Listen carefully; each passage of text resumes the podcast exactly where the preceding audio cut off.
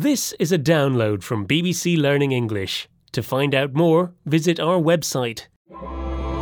The English we speak. From BBC Learning English.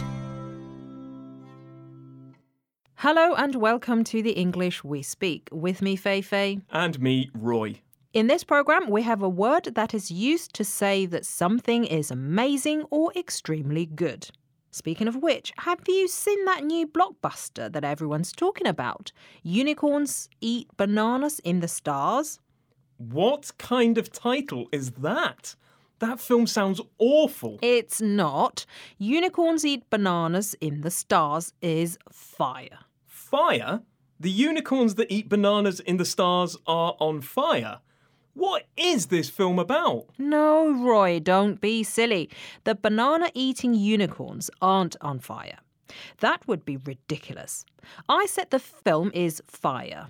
I mean that the film is amazing. Ah, of course. We use fire to describe something that is really good. For example, your t shirt is fire, Feifei. Oh, thanks, Roy. I bought it this week. It's official merchandise for the film.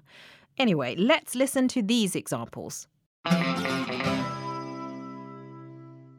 Have you checked out my new phone? It's fire. It can do so many cool things.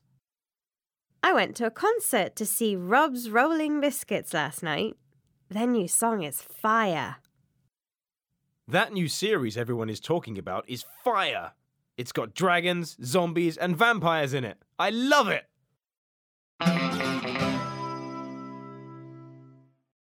This is the English we speak from BBC Learn English, and we're talking about the word fire, which is used to say that something is amazing.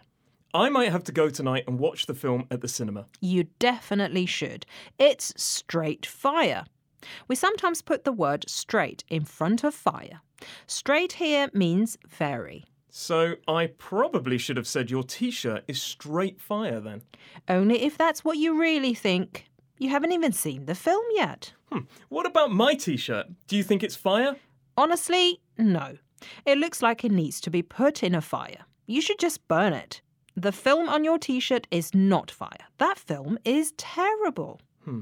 Okay. Maybe I'll buy a new one today. Bye, Roy. Bye. The English we speak. From BBC Learning English.